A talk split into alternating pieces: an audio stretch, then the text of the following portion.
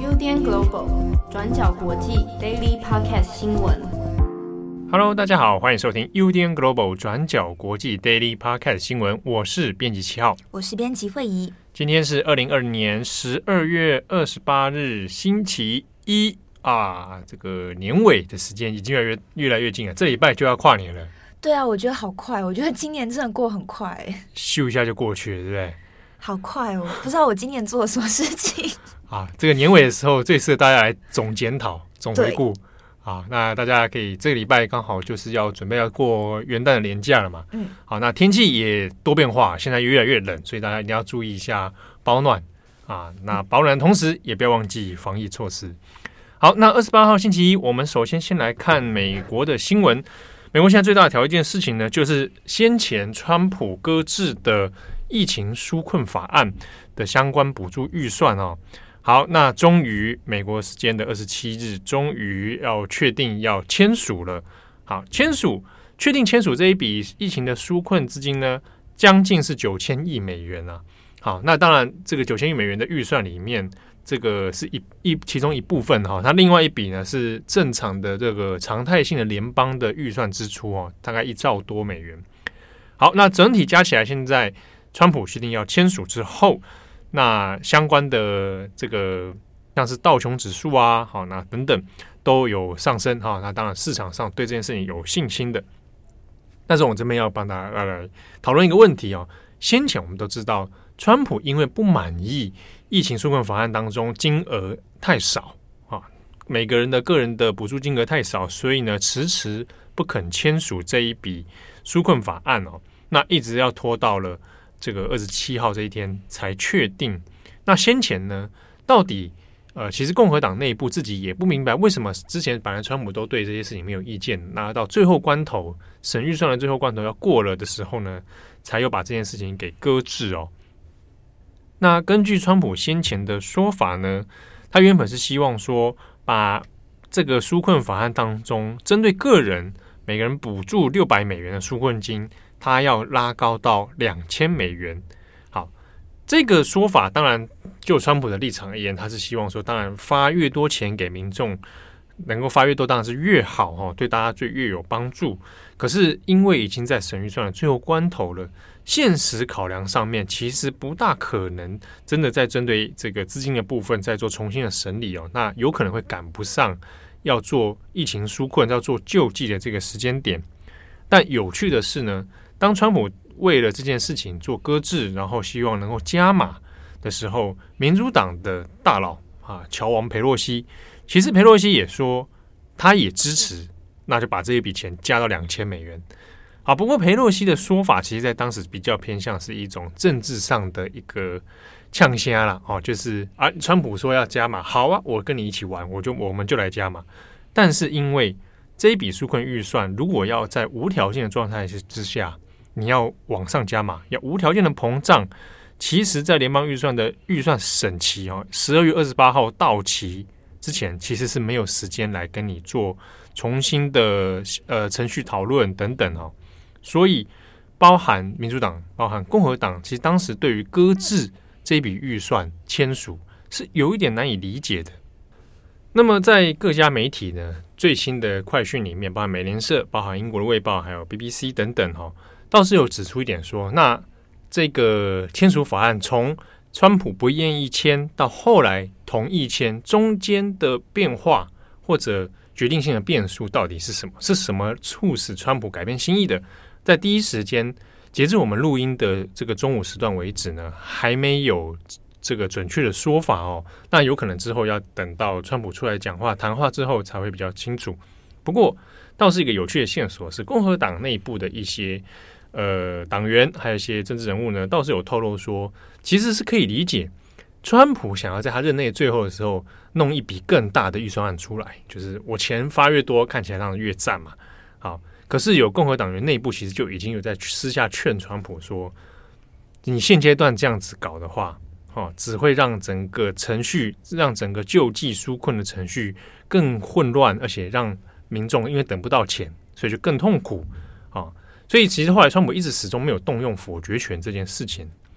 好，那另一方面是因为原本的失业救济金，它到期日就是在二十六号了。那原本在这个疫情纾困法案里面，就是希望把这个到期的失业救济金能够往后延长到二零二一年的三月，但也因为川普始终没有签的关系，所以失业救济金到二十六号到期之后，就出现了中断的问题哦。那这个受影响的人数，全美国大约有到一千四百万人，他就面临了一瞬间，他可能在二六二七号之后呢，他就没有相关的救济金可以补助啊，等于断炊。那这个断炊对有一些其实相当贫困的人口来说呢，他可能就会立即陷入到这个贫困的问题哦。所以，其实，在舆论方面，虽然有些人知道说啊，川普好像是想要希望拉高价钱，好拉。提供更多的这个资金补助，但实际上在现实上面遇到的问题，其实很多人反而是相当不满的。好，那原本预期是说，如果始终再没办法签的话，那连带还会再影响，就是这一笔救济金里面原本应该要再补助给中小企业哦，那搞不好在今年冬天里面到明年的春季啊，就会面临到很多的问题。好，那另一方面呢，先前川普除了希望说是为了把资金拉高，就救济金拉高之外呢，他提出的另一个质疑是说，呃，川普认为说，哦，说那为什么这么多预算里面还有很多金额看起来是去支援什么埃及啊，哦，去支援其他国家的一些奇怪的事情啊，哦，那好像怎么跟疫情没有什么关联？那他在这个自己的影片里面，先前其实我们也跟大家讲过了，他这边也反复的强调说，那应该把一些联邦预算删掉，然后来做救济金的这个金额补助哦。好，但是呢，呃，一直到现在，其实相关媒体的讨论都有在强调一件事情是，救济金、疫情的纾困救济金这件事情，就是包含我们讲的这个将近九千亿美元哦，它是一笔捆包的预算，另外一笔呢，就是常态性的联邦预算的支出。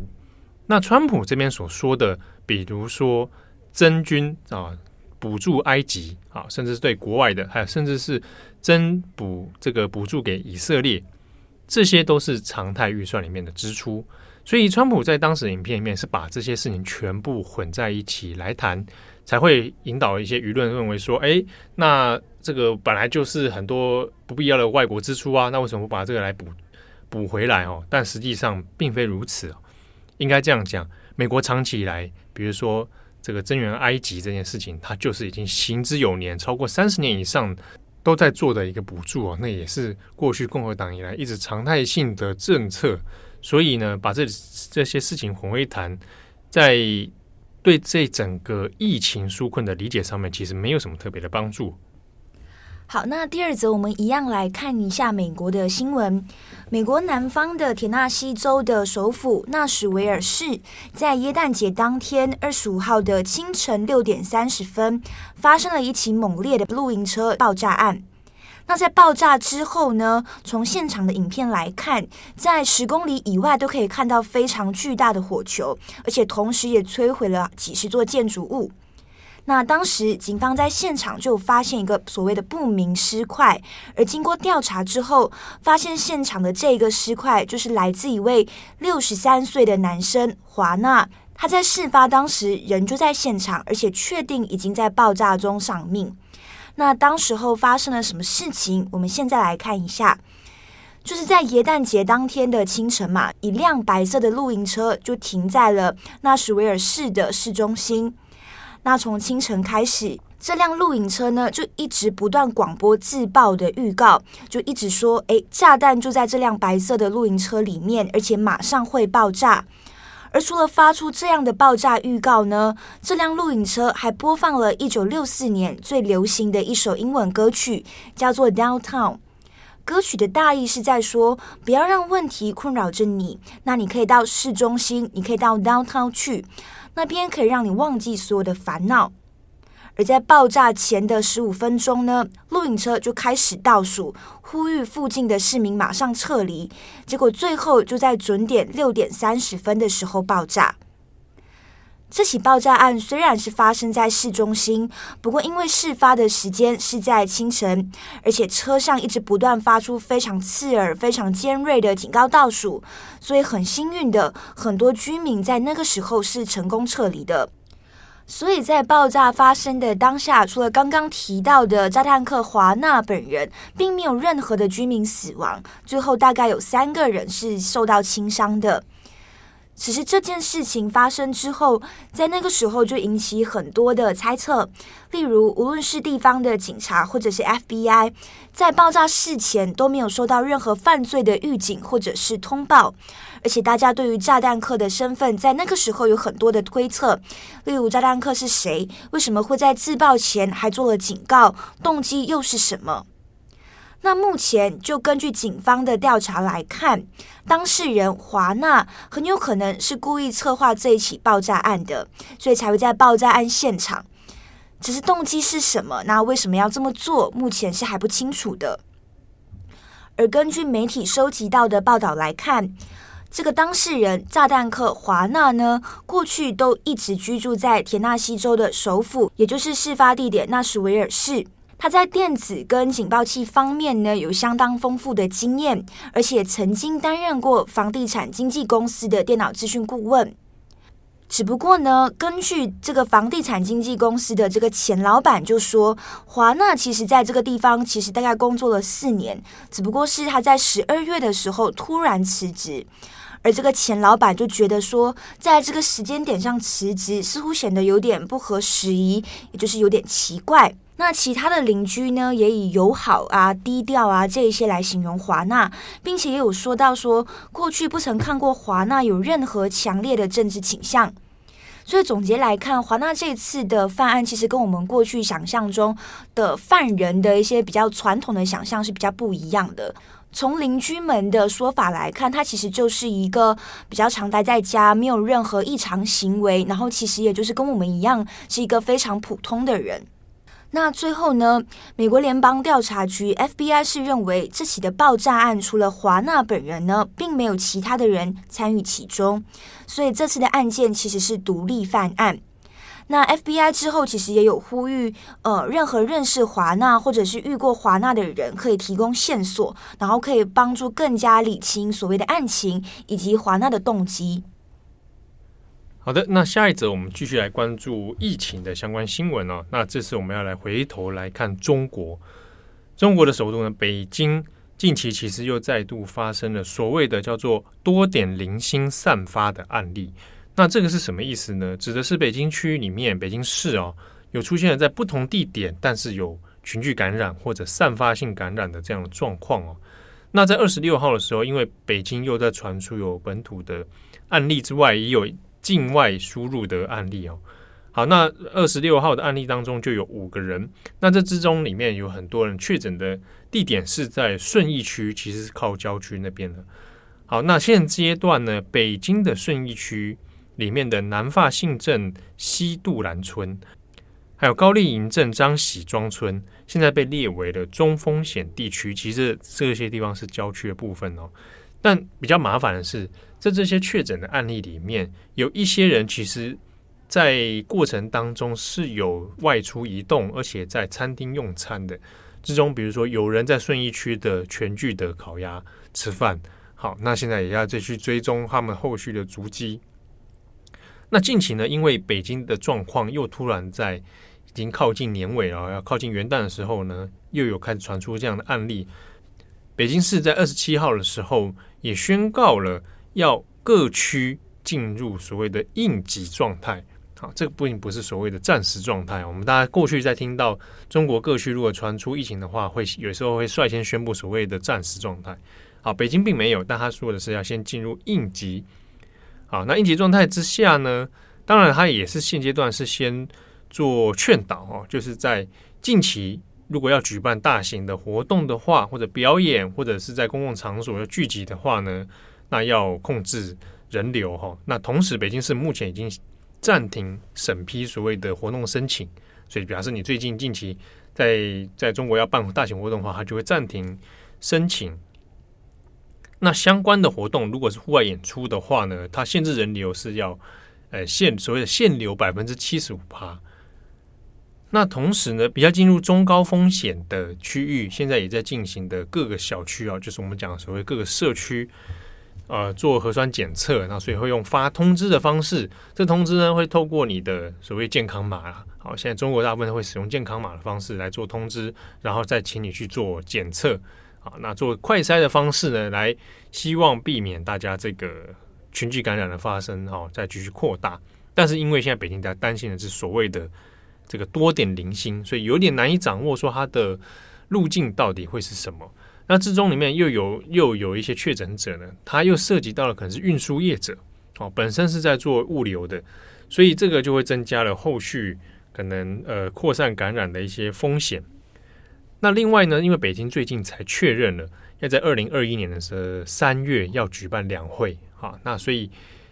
理论上理论上北京应该会在两会之前，他要把疫情控制到最低风险，好，那当然时时间算起来的话还有三个月了，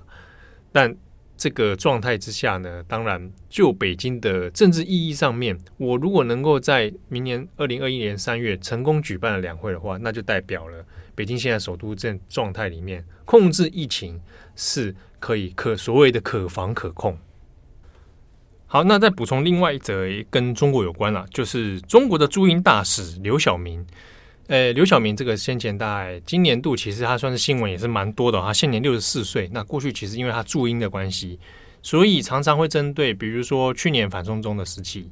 那那会接受一些访问。那还有也针对过，因为 BBC 去做了一系列关于新疆维吾尔人人权的问题啊，集中营的问题。那刘晓明通常都会在。这个驻英的最前线担任一个回应的角色，那大家也被承认，大家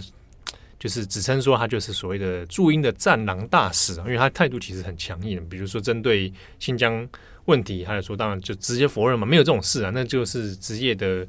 这个就业中心呐。好，那针对反送中的问题的时候，他也拿这个来曾经去指责英国是破干涉中国内政啊，那等等等。不过呢，刘晓明发生什么事呢？就是根据英国的相关的呃媒体的报道，还包含《卫报》，就说刘晓明将要离任哦，他要卸任驻英大使了。那会由中国的外交部副部长郑泽光来接任他的职务。好，在这个时机点里面，刘晓明这个被换任哦，当然就引发了很多外界的揣测。不过目前其实还没有更进一步的内情消息出来哦。不过我们要讲一下，就是刘晓明其实从二零一零年开始担任驻英大使到现在十年，已经是比很多大使中国大使里面任期还要长的，所以这个算是一个常态性的更换，还是说内部有一些不同的考量？哈，那这个东西就引起了很多的揣测。之中我们可以看一件事情哈，在中国的外交部里面，我们可以看几则应该讲观察点。我们一般会想象是中国应该是某一个部门里面，大家都是同一个立场，这个是大家可能初步的想象。比如说外交部，我们就想象成啊，一定会是比较朝向战狼。可是这之中其实是有一些分别的。比如说外交部的发言人跟外交部长之间里面，还有包含到驻外的使节哦，之中三方会不会有政策上理解上面，还有对外回应上面的差异，是会有的。比如里面也会有分成所谓的我们讲的战狼派，也会有分所谓的务实派。比如说，大家之前有看过啊，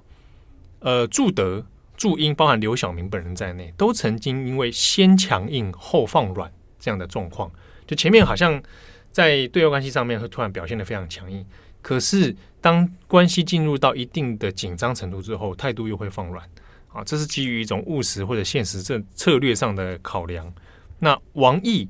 这一类人，好，跟战狼系的那一种，比如说赵立坚等人，他们之间的呃理解或者策略上也有可能会有不同啊。这个是大家我们在关注呃中国的外交发言啊、外交策略的时候会去留意的一个点。